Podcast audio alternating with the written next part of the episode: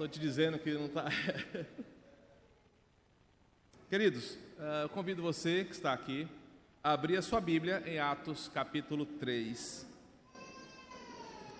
versos de 1 a 10. Atos capítulo 3, versos de 1 a 10. Esta será a unidade da nossa reflexão nesta manhã. Você que deseja, porventura, a aula de hoje de forma impressa, a Rita tem alguns exemplares ali, não muitos, você pode levantar sua mão aí, ela aproveita para distribuir para você. Quem desejar o material de forma. E permaneça com a mão levantada para ela ver, tá? Mas já estará disponível no grupo para você que gosta da leitura digital. Atos 3, de 1 a 10. Pedro e João subiam ao templo para a oração das 15 horas. Era levado um homem coxo de nascença, o qual punham diariamente à porta do templo chamada Formosa, para pedir esmola aos que entravam. Vendo ele a Pedro e João, que iam entrar no templo, implorava que lhes desse esmola. Pedro, fitando juntamente com João, disse: Olha para nós. E, eles, e, e ele os olhava atentamente, esperando receber alguma coisa. Pedro, porém, lhe disse: Não possuo nem prata, nem ouro, mas o que tenho, isso te dou. Em nome de Jesus Cristo, o Nazareno, anda. E tomando-o pela mão direita, o levantou. Imediatamente os seus pés e tornozelos se firmaram. De um salto se pôs em pé, passou a andar e entrou com eles no templo, saltando e louvando a Deus. Viu todo o povo andar e louvar a Deus. E reconheceram ser ele o mesmo que esmolava, assentado à porta formosa do templo e se encheram de admiração e assombro por isso que lhe acontecera. Santo Espírito, toda aula que temos de exposição da tua palavra é uma pregação do Evangelho que nos ensina coisas para a vida eterna. Não seja diferente hoje pela manhã, e apesar da, do instrumento que leva a palavra, seja esse instrumento usado pelo Senhor para a pregação do teu Evangelho. Ó Senhor, conduz a tua igreja nesse momento de aprendizado para a glória do teu nome. Amém.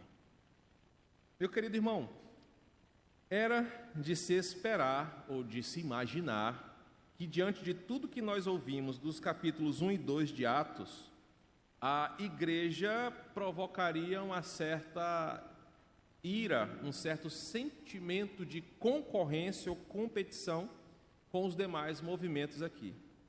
Os mesmos perseguidores de Jesus, aqueles que crucificaram o nosso Senhor, que se levantaram em vida para confrontar o próprio Filho de Deus, eles não ficariam em paz enquanto a obra não fosse concluída. Eles tentaram matar a Jesus, não tiveram vitória, e eles certamente continuariam com essa obra até acabar de uma vez por todas com a igreja. Nós vamos aprender ao longo do exercício de Atos que o livro é sobre uma igreja perseguida e de que, apesar da perseguição, a igreja cresce mesmo com toda a oposição. E os capítulos seguintes, em especial os capítulos de 3 até o 8, eles mostram como a perseguição contra a igreja tem início, como essa perseguição se torna um movimento imperial anticristão, e mesmo assim a igreja continua resistindo e crescendo. Na unidade passada, que nós aprendemos do capítulo 2, do verso 37 ao 47, nós vimos como a igreja cresceu exponencialmente e como de um grupo de crentes acovardados, temerosos, receiosos pela sua própria vida, a igreja se tornou tão grande a ponto de ocupar, como nós vamos ver hoje, o espaço do templo. De uma casa pequena a igreja se torna tão expressiva que vai para o templo e para a casa dos irmãos. Não podemos esquecer que tudo isso estava acontecendo sem a perseguição dos judeus.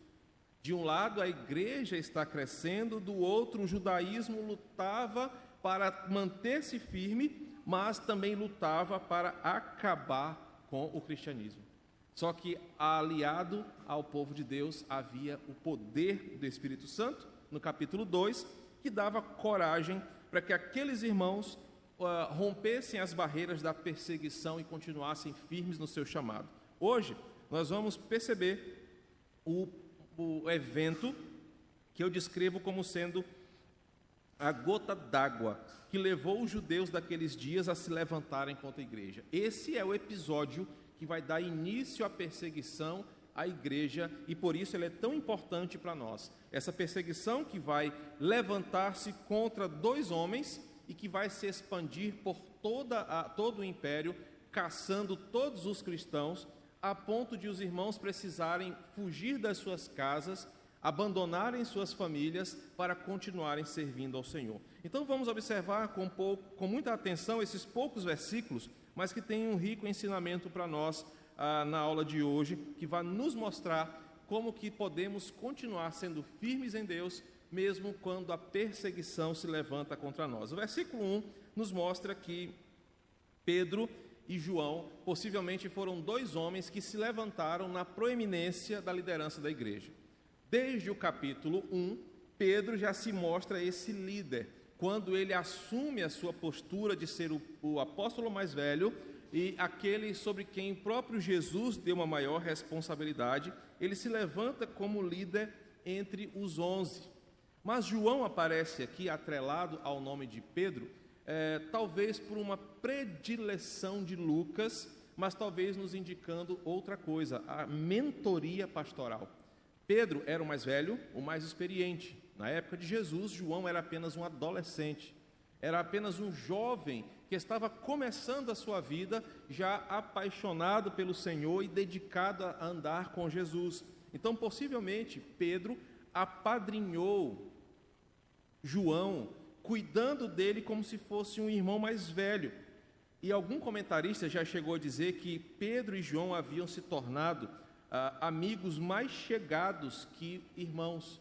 E talvez nesse sentimento de proteger aquele adolescente, Pedro, o mais velho, mais experiente, decide então mentorear aquele jovem na caminhada cristã. Esse primeiro ponto é muito importante no texto, porque nos ensina algumas coisas para a vida cristã. A primeira delas é o discipulado. Meus irmãos, crentes mais experientes precisam parar de dar problema de gente imatura e precisam crescer para cuidar dos crentes mais novos. Isso é uma verdade que a gente precisa assimilar, porque por vezes parece incabível à vida cristã, não fosse o nosso pecado que habita em nós, crentes com uma longa caminhada de igreja, crentes que se dizem maduros na fé, darem problemas iguais a novos convertidos, com pecados que são inadmissíveis para quem já está há muito tempo na igreja. E o texto nos mostra que um crente maduro, ele ao invés de ficar dando trabalho como se fosse um novo convertido ou até mesmo um não crente, o crente mais experiente, ele mentoria, ele discipula, ele cuida daquele que está novo na fé. Paulo vai ensinar um termo legal lá na frente a Timóteo, que os mais, mais experientes devem colocar debaixo das suas asas os neófitos, para que possam protegê-los das ciladas do inimigo. Nós temos um grande problema quando, em uma igreja como a nossa, muitos crentes de longas datas na fé continuam dando trabalho como se fossem novos convertidos, ao invés de aceitarem o desafio da maturidade cristã para cuidar dos mais novos. Então, esse primeiro versículo, logo na apresentação de Pedro e João, nos ensina que os crentes mais velhos precisam amadurecer e assumir a sua postura de crentes maduros, equilibrados, para cuidar dos crentes mais novos. Esses sim vão tropeçar, vão dar trabalho, vão por vezes cair, porque a própria palavra diz, eles são neófitos. E neófitos significa neo, novos, fitos, raízes. Eles não têm raízes profundas na fé. É aquele capim que nasce na beira da calçada que facilmente você arranca porque ele tem raiz pequena. O crente maduro é aquele crente que tem a sua árvore, a sua raiz profunda na terra. E por isso ele precisa cuidar dos mais novos. Mas também nós podemos perceber uma questão de amizade cristã. Embora homem de mais ou menos quase 50 anos como Pedro estivesse ao lado de um jovem de mais ou menos 17 a 20 anos de João, são 30 anos de diferença de idade, mas nós percebemos aqui na demonstração de Lucas que eles são amigos, eles cuidam um do outro, eles estão juntos, mostrando outro princípio para a igreja.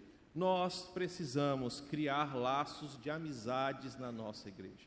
Você precisa ter amigos na sua igreja, pessoas que você tenha o prazer, a alegria de andar juntos para as coisas de Deus e para as coisas comuns da vida. O texto relata que Pedro e João estavam indo para o templo.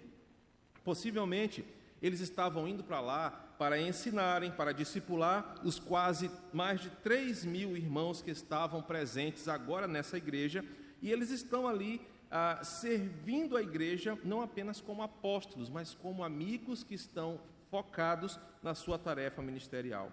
O versículo 1 diz que Pedro e João estavam a caminho do templo no horário das 15 horas. Na sua Bíblia deve ter hora nona, mas dentro da hora no calendário, no relógio judaico era às 15 horas, um horário muito específico, porque diariamente às 15 horas havia o sacrifício vespertino. Naquela hora, o sacerdote e a sua equipe sacerdotal ofereciam sacrifícios dos pecadores que iam até o templo com ah, o desejo de purgarem, expiarem os seus pecados.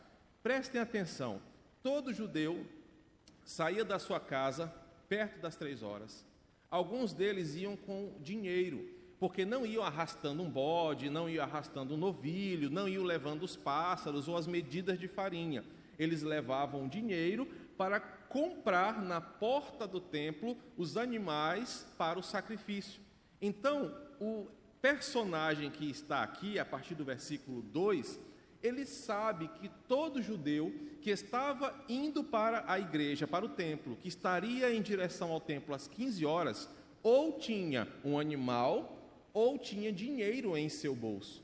Por isso, estrategicamente, os seus amigos o colocavam na porta do templo a essa hora, porque todo mundo que estava indo para o templo certamente teria algum trocado ali para ajudar aquele moribundo que estava à porta do templo.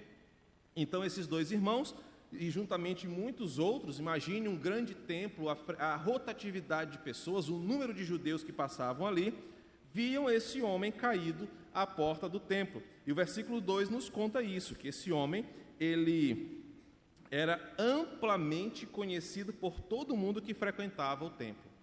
O versículo 2 mostra que era um pobre aleijado, coxo, desde a sua nascença, é, possivelmente com alguma enfermidade que fez com que as suas pernas e os seus pés fossem tortos ou frágeis ou não tivessem firmeza. Isso está manifesto no versículo é, 7.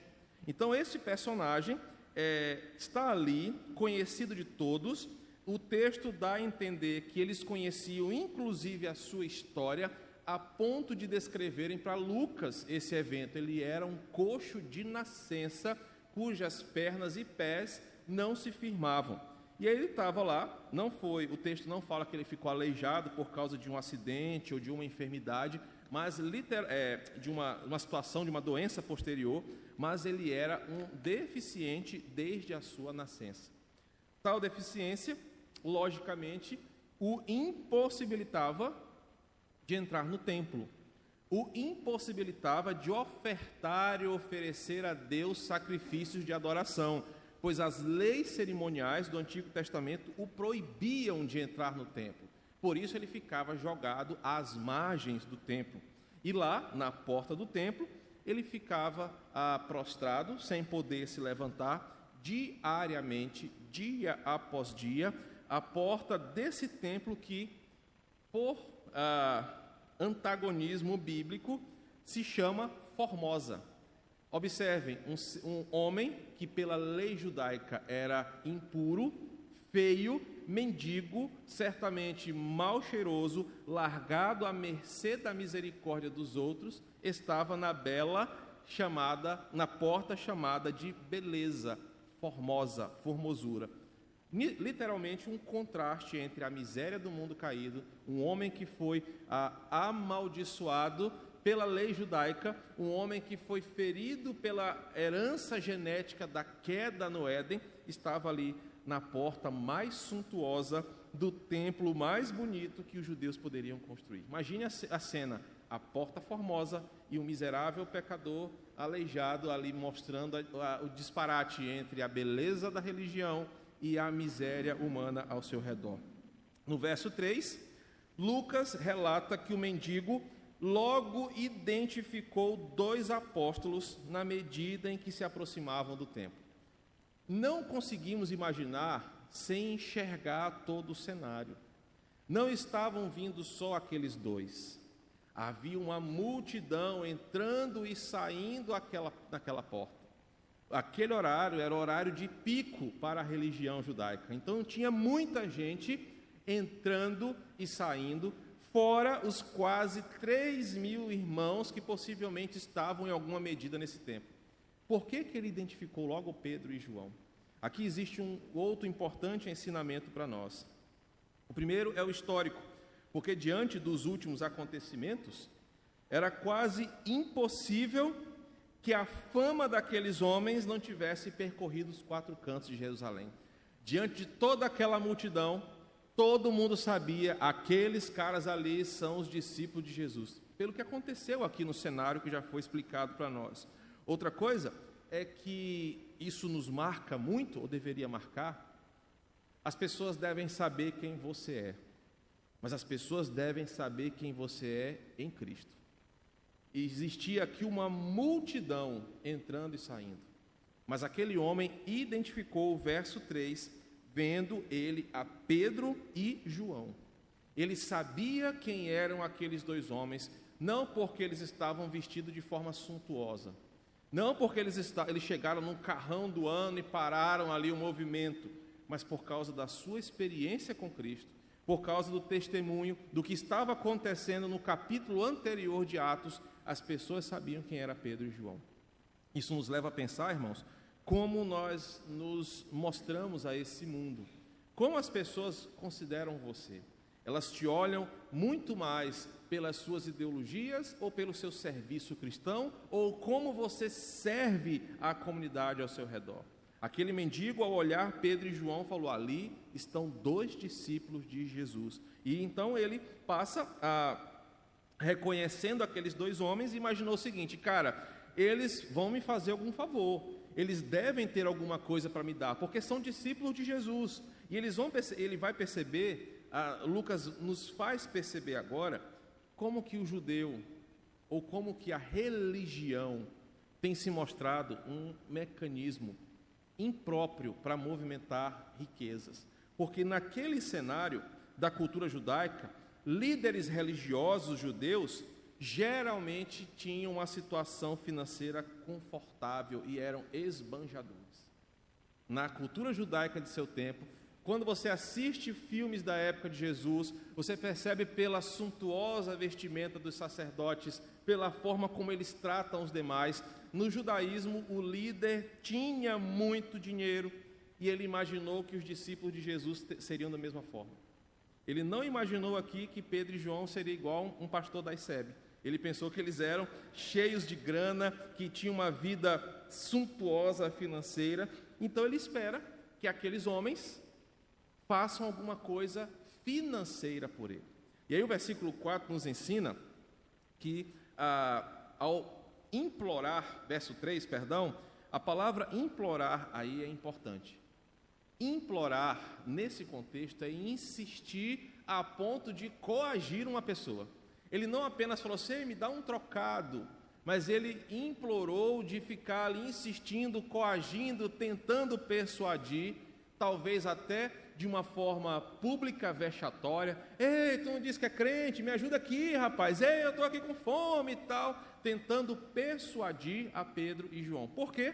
Porque possivelmente esse mendigo, esse coxo, estava acostumado a ver os sacerdotes chegando no templo com as suas roupas suntuosas, sabendo que eles tinham ouro e prata. Por isso que o, o pedido aqui era de coisas que os sacerdotes tinham em suas roupas, era o ouro, era a prata. A cabeça daquele mendigo pensava o seguinte: os discípulos de Jesus são iguais aos judeus sacerdotes, e ele vai aprender uma grande lição. Os discípulos de Jesus são diferentes, não apenas na forma humilde de viver, não apenas na forma simples de viver, mas naquilo que ofertam para esse mundo, é o versículo 4. Como resposta a esse insistente pedido uh, do mendigo, Pedro e João fazem algo inesperado. E aí eu quero chamar sua atenção. Geralmente você já deu uma moeda para alguém, no sinal, quando o cara está lá fazendo malabares, ou está limpando o vidro do seu carro, ou você fica com dó de alguém que está ali no, quando você para seu carro. Dificilmente você lembra o rosto da pessoa que você deu a moeda. Você abre o vidro do carro o mínimo possível, dá a moedinha aqui e nem olha para a pessoa. É ou não é? Nós não costumamos olhar nos olhos dos miseráveis. Existe um livro muito legal, fala sobre os invisíveis, aqueles menos favorecidos financeiramente que nós ignoramos como se eles fossem invisíveis. Esse livro muito me mexeu comigo, é um livreto que fala sobre o gari, eu duvido você lembrar o rosto do gari que recolhe seu lixo. Eu duvido você lembrar o rosto do cara que capina na frente da sua casa, quando você ele bate lá e pede 10 reais para limpar a sua casa. Eu duvido você lembrar do rosto do mendigo, daquela mulher que pede dinheiro no sinal, porque eles são invisíveis para nós. Nós não gostamos da presença deles, nós os ignoramos. E para aliviar a nossa consciência, nós às vezes damos uma esmola aqui e acolá. O versículo 4 já nos ensina uma diferença do cristão. Pedro e João fazem algo que aquele homem não estava acostumado. Versículo 4, ele diz: Olhe para nós. Essa é a postura que um cristão deve ter diante da miséria desse mundo. Pedro e João encaram profundamente nos olhos daquele pobre mendigo, apenas para mostrar para aquele homem que o verdadeiro cristão olha para dentro do coração da miséria olha para dentro do coração das pessoas, porque ali, coxo de nascença, mal cheiroso, doente, feio, largado, existia a imagem e semelhança de Deus que foi corrompida pelo pecado. A primeira postura diferente dos demais é que nos sacerdotes chegar perto daquele homem significava contaminar-se com a impureza dele. Mas para o cristão, olhar para aquele homem em sua miséria significava: eu vejo em você a imagem e semelhança de Deus, embora castigada pelo pecado no mundo e sofrendo os efeitos danosos do pecado.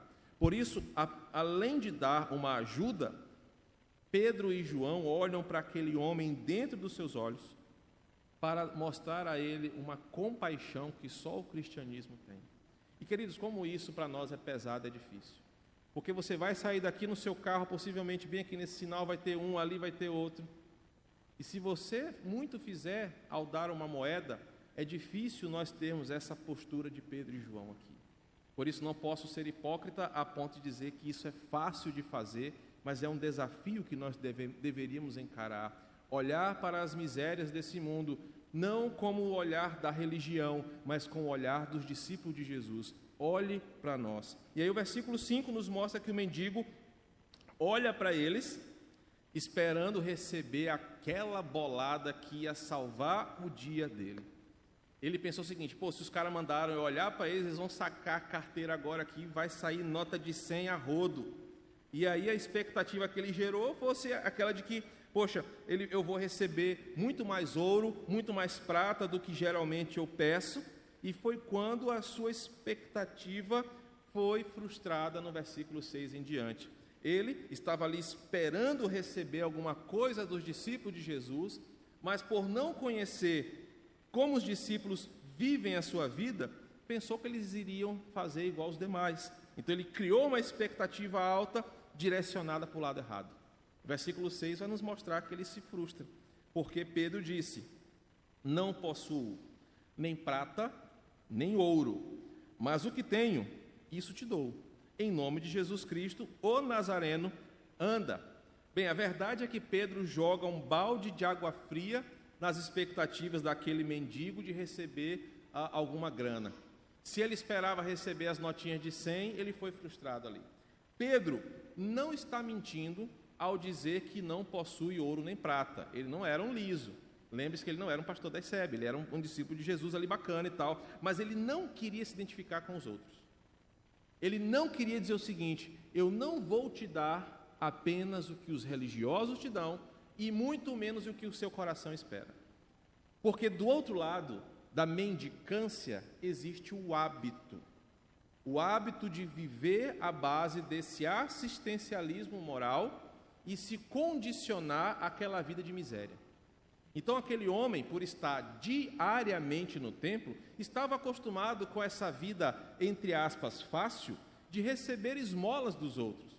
E, por desencargo da consciência, os religiosos davam pequenas porções de ouro ou prata para ele poder sobreviver. O que o cristianismo vai fazer no versículo 6 é mudar a vida daquele homem para que ele saia daquele status, e nós vamos aprender que não era o de miséria física. Isso é que o texto vai nos mostrar. A ênfase aqui não é que aquele homem apenas se levante, mas que ele faça aquilo que a sua limitação não permitia fazer, que era o quê? Louvar a Deus dentro do templo. Essa é a diferença entre o discípulo de Jesus e o sacerdote religioso do seu tempo. Porque enquanto o religioso queria mantê-lo longe do templo, a ênfase da transformação do evangelho é: eu vou colocar você dentro do templo para adorar ao Senhor. E aí eu botei um detalhe importante aqui na nossa, no nosso estudo. Pedro dizer que não possui ouro nem prata, não significa que eles eram pobres a ponto de não terem como se sustentar. Os doze tinha um que andava com a bolsa das finanças, lembram disso? Do qual Judas era o anterior. E Pedro era dono de uma frota de pesca lá em Cafarnaum. Pedro era um empresário do seu tempo, que inclusive, ao deixar tudo para seguir a Jesus, deixou seus negócios funcionando e possivelmente o ministério de Jesus era bancado em partes pelo investimento que vinha das empresas de Pedro. Mas o ponto aqui é exatamente como que o cristão deve receber ao clamor do é, responder, perdão, ao clamor do mundo. O mundo está acostumado a receber esmolas físicas, a receber esmolas emocionais. Os mendigos espirituais, enfermos por aí, se acostumaram a ganhar migalhas para resolverem seus problemas pontuais é pagar um lanche para ele na noite, é comprar um cachorro quente, é ajudar para ele comprar um almoço ou para comprar a dosezinha de pinga que vai manter ele anestesiado. Os mendigos estão acostumados a essas coisas e às vezes para nos livrarmos deles, nós contribuímos. Só que os discípulos de Jesus vão oferecer para ele algo que nenhum outro poderia oferecer. Observe de novo o versículo 6. Pedro diz claramente: Mas o que eu tenho isso te dou. Meu querido, esse ponto é importante nessa unidade, porque Pedro e João oferecem aquilo que só eles tinham. Nenhuma outra pessoa, fora os discípulos de Jesus, que estavam naquele lugar, tinham isso aqui. Porque o que estavam lá dentro eram religiosos. Esses homens aqui eram verdadeiros cristãos. Então eles oferecem uma coisa que só eles possuem, e o que eles oferecem àquele homem é algo maior. O que Pedro poderia oferecer era a cura, mas ele deu uma outra coisa para esse homem. Ele deu àquele homem a cura espiritual para que ele pudesse, em nome de Jesus, viver. Pedro não deu um assistencialismo barato, Pedro não deu apenas uma cura para o seu problema, Pedro ofereceu àquele homem uma mudança de vida para que ele pudesse fazer o que a religião não permitia fazer. Versos 7 e 8 nos mostram isso. Quando Pedro ah, dá o comando, versículo 6, em nome de Jesus Cristo Nazareno, anda, e essa oferta de ajuda, que ninguém mais poderia oferecer, muda a vida daquele homem radicalmente. Pedro usa a autoridade de Jesus, Pedro usa o nome de Jesus, porque ele sabe que só Jesus poderia curar um doente de nascença. Se você abrir a sua Bíblia em João capítulo 9, você vai ver que Jesus já havia mudado a sorte de um deficiente de nascença. Lá no capítulo 9 de João, pode, até projeta aí, vai ficar legal é, mostrar serviço e tal. No versículo 1 mostra que um cego de nascença cruzou o caminho de Jesus. Então, Pedro sabia que em nome de Jesus milagres poderiam acontecer. Por isso ele invoca essa autoridade e sobre o nome de Jesus ele dá o comando: anda. E agora, com essa ordem, o discípulo estende a sua mão. Versículo 6, ou versículo 7. Levanta aquele homem imediatamente os seus pés e tornozelos se firmaram. Lembre-se que no capítulo 2 de Atos, versículo 43, diz que muitos prodígios e sinais eram feitos por intermédio dos apóstolos. Essa é só mais uma prova. Os apóstolos estão ali, cheios do poder de Deus. Detalhe importante é que a reação imediata do mendigo do coxo de nascença, versículo 8, ele dá um salto, se põe de pé e observem a sua reação imediata. Ele passou a andar e entrou no templo com eles, saltando e louvando a Deus. Lucas não escreve isso à toa. Lucas está mostrando para nós que o verdadeiro milagre não foi apenas aquele homem ter suas pernas e seus pés consertados, mas foi um homem que estava impossibilitado de adorar a Deus pela intervenção milagrosa de Jesus Cristo, agora pode entrar no templo. Ele não corre para sua família, ele não sai correndo para um bar para comemorar, ele não fica fazendo firula. O texto diz que de imediato ele dá um salto, se põe de pé e entra no templo para louvar a Deus, porque ele reconhece que só Jesus poderia ter feito aquilo ali. Projeta para nós Isaías 35, versículo 6, e você vai perceber que esse milagre que restaurou a dignidade deste homem e deu a ele uma oportunidade de adorar a Deus é o cumprimento de uma promessa de uma promessa de que no tempo do Senhor os coxos, os aleijados, está aí na tela, saltarão como servos para louvar ao Senhor. Então, os apóstolos aqui estão cumprindo mais uma promessa de Deus no tempo da sua igreja, de trazer mudança de realidade, não apenas física, mas espiritual para aquele que crê no nome de Jesus. Então, agora os versos 9 e 10 concluem esta unidade, porque o milagre, percebam, foi ah, realizado três horas da tarde. A porta do templo era um lugar aberto, não havia telhado, era ao ar livre. Aquelas pessoas viram esse milagre. Os versículos 7 e o 8 mostram que as pernas e os pés daquele homem se endireitaram. Não sei como, não consigo imaginar, mas possivelmente ele tinha os pés atrofiados, as pernas atrofiadas, e o texto dá a ideia de que as coisas se ajeitaram e todo mundo viu aquilo ali. Imagine aquela circulação de gente, todo mundo ali parecendo a expoema, aquele tanto de gente entrando e saindo naquela porta. De repente eles veem Pedro e João conversando com aquele coxo. Fez logo uma roda. Se fosse aqui no Quatraca, então, ia fazer logo uma roda de curioso, o pessoal olhando, todo mundo com celular. Eles estão vendo o que está acontecendo e de repente aquele homem começa a pular, a louvar a Deus e eles reconhecem, mas peraí, esse não é aquele cara, versículo 10, que ficava aí jogado todo dia.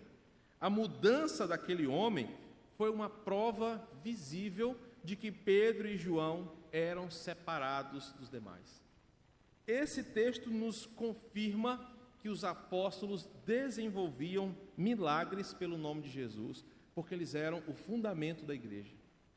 Eles eram os, ah, os cabeças da nova aliança que representariam a igreja. Por isso, Deus deu a eles uma capacidade, um ministério, um dom, qualquer coisa como você queira chamar, de operar milagres a, na vida das pessoas em nome de Jesus. Então, o resultado de tudo isso era que as pessoas passavam a temer ainda mais Pedro e João, assim como os demais.